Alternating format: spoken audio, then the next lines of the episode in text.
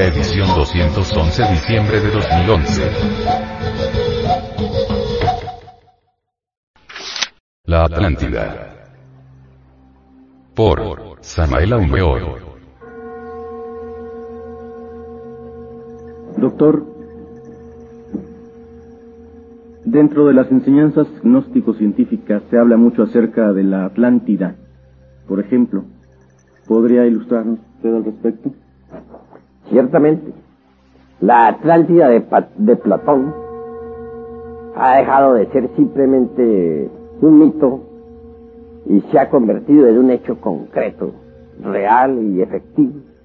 A poco, en España, un grupo de científicos se preparaban para la exploración de la Atlántida.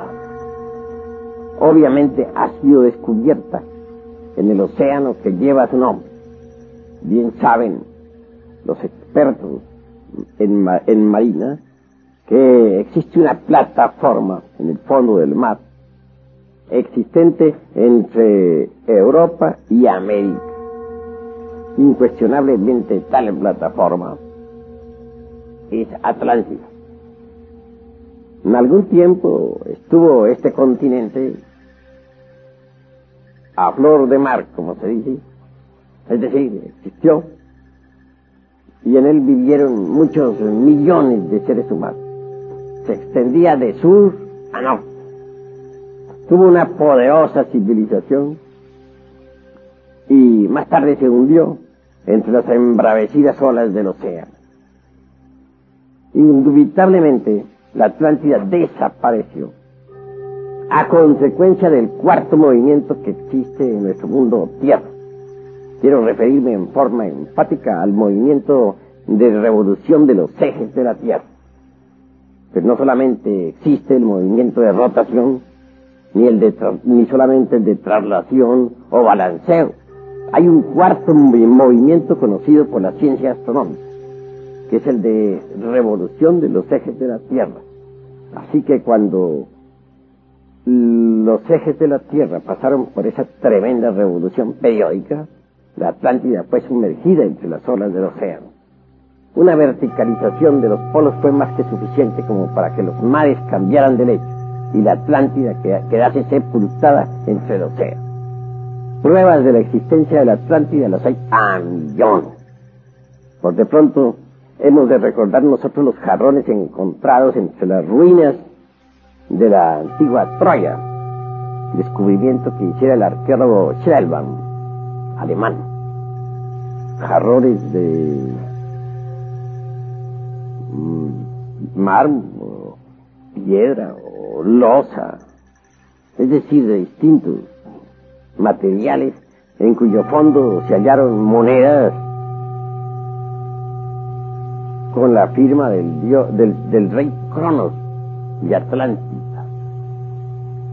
Ese mismo tipo de jarrones se encontró en Tihuanahuaco, Centroamérica, con las mismas monedas y las mismas firmas del rey Cronos de Atlántida.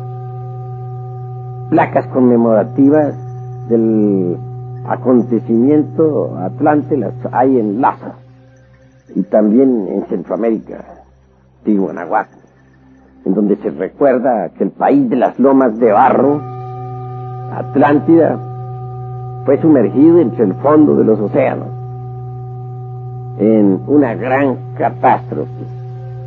Y todos los libros eh, de los pueblos antiguos, me refiero a los códices del este y del oeste del mundo recuerdan en sus sagradas escrituras tal acontecimiento. Además, la cuestión racial es de por sí bastante más que suficiente como para, que, para dar testimonio del Atlántico. Veamos, por ejemplo, aquí en nuestro país, en México, a cierto tipo de yucatecos. Trasladémonos por un momento siquiera a Chichen Itza.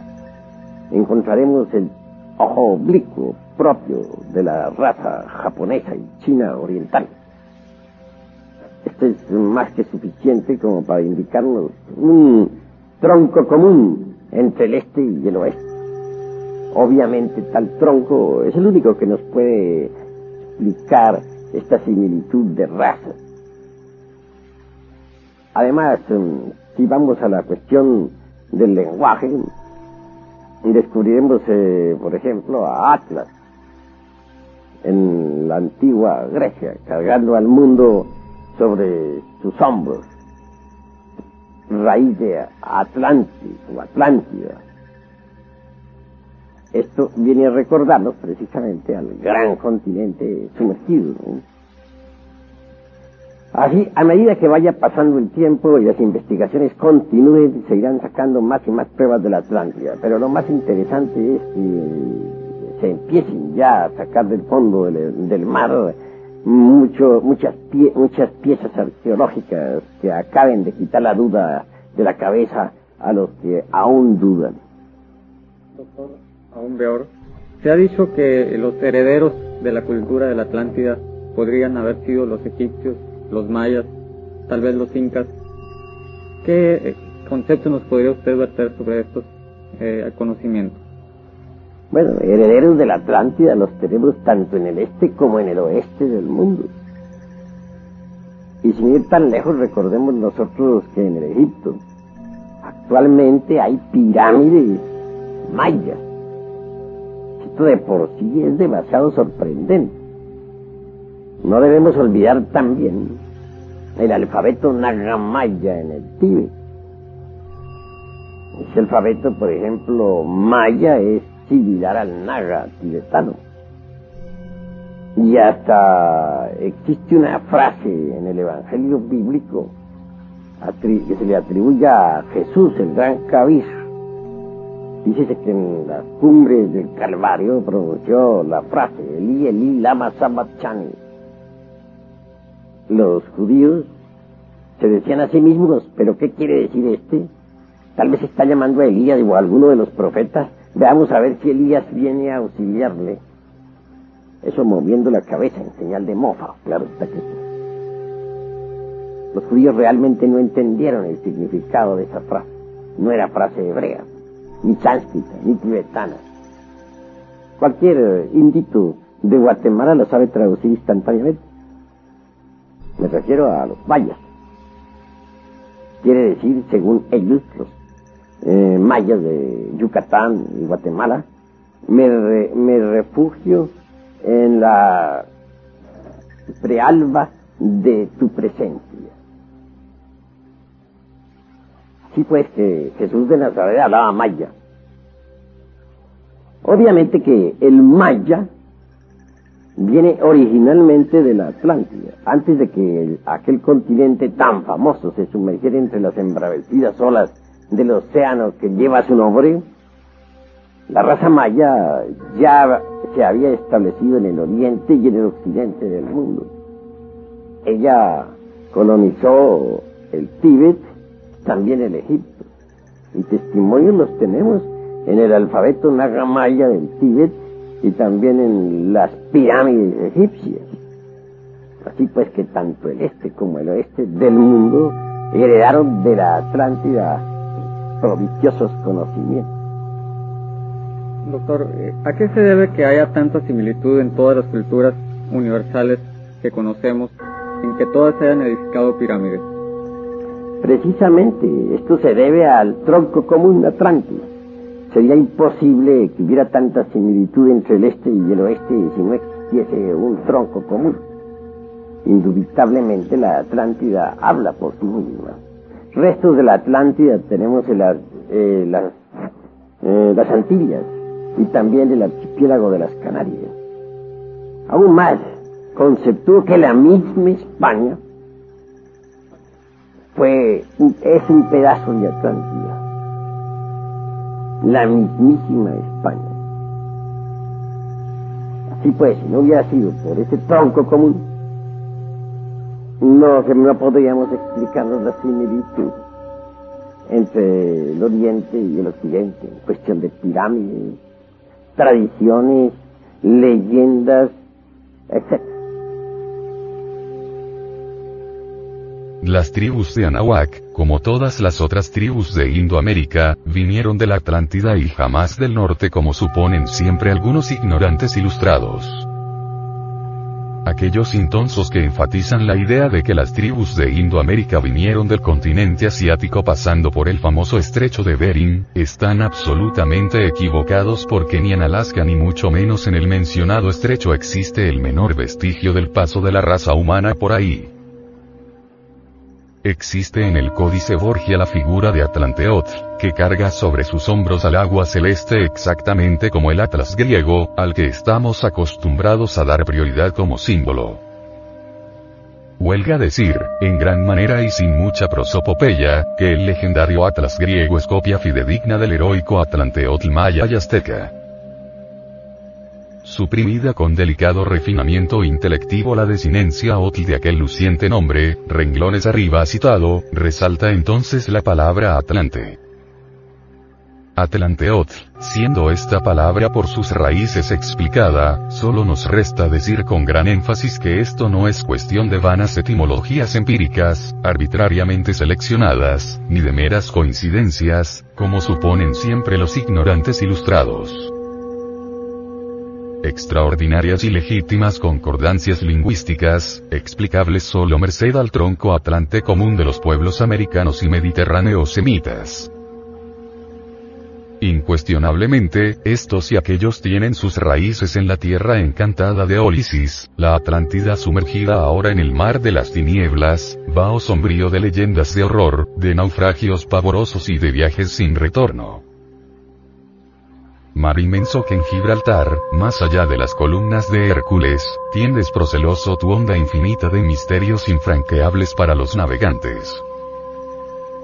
¿Ves ese mar que abarca la tierra de polo a polo?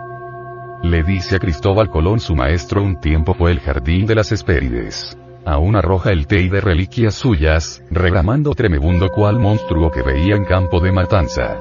Acá luchaban titanes, allí florecían ciudades populosas. Hoy, en marmóreos palacios, congréganse las focas, y de algas se visten los prados donde pasían las ovejas. La Atlántida no es pues lo que se cree, una leyenda fantástica. Tuvo realidad.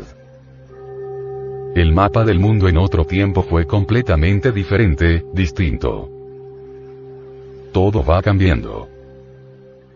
Aún la mismísima Pangea de los antropólogos materialistas tiene que haber sufrido tremendos cambios. El ser humano ha tenido que desarrollarse en distintos escenarios y nosotros debemos conocer a fondo cuáles son esos escenarios. ¿Cómo surgió la América? ¿Cómo apareció la Europa? ¿Cómo se hundió la Lemuria? ¿Cómo desapareció también la Atlántida? Los sacerdotes de Sais dijeron a Solón. Todos cuantos cuerpos celestes se mueven en sus órbitas sufren perturbaciones que determinan en el tiempo una destrucción periódica de las cosas terrestres por un gran fuego. El continente Atlante se extendía y orientaba hacia el austro y los sitios más elevados hacia el septentrión, sus montes excedían en grandeza, elevación y número a todos los que actualmente existen. La famosa historia del diluvio universal, cuyas versiones se encuentran en todas las tradiciones humanas, es simple recuerdo de la gran catástrofe atlante. Todas las enseñanzas religiosas de la América primitiva, todos los sagrados cultos de los incas, mayas, aztecas, etc. Los dioses y diosas de los antiguos griegos, fenicios, escandinavos, indostanés, etc. Son de origen atlante. Los dioses y diosas citados por Homero en la Ilíada y la Odisea, fueron héroes reinas y reyes de la Atlántida. La Atlántida unía geográficamente a la América con el viejo mundo.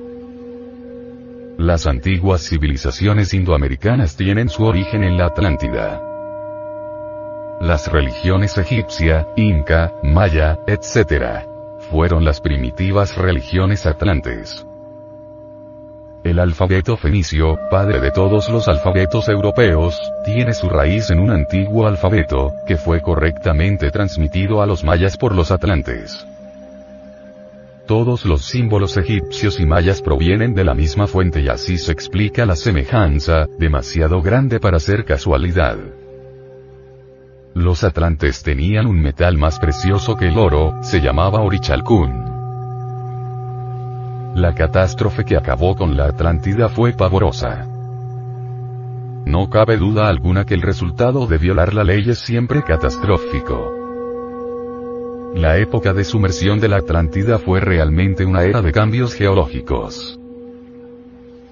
Emergieron del seno profundo de los mares otras tierras firmes que formaron nuevas islas y nuevos continentes.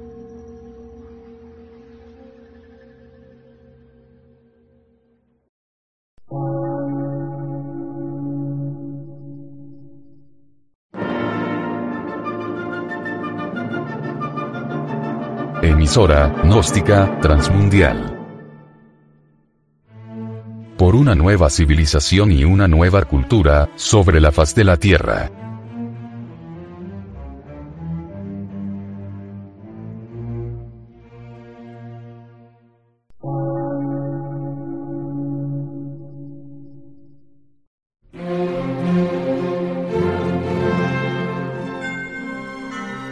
De radiodifusión científico, artístico, místico y filosófico, de la Asociación Colombiana de Centros de Estudios Gnósticos, Antropológicos, Psicológicos y Culturales, A.C.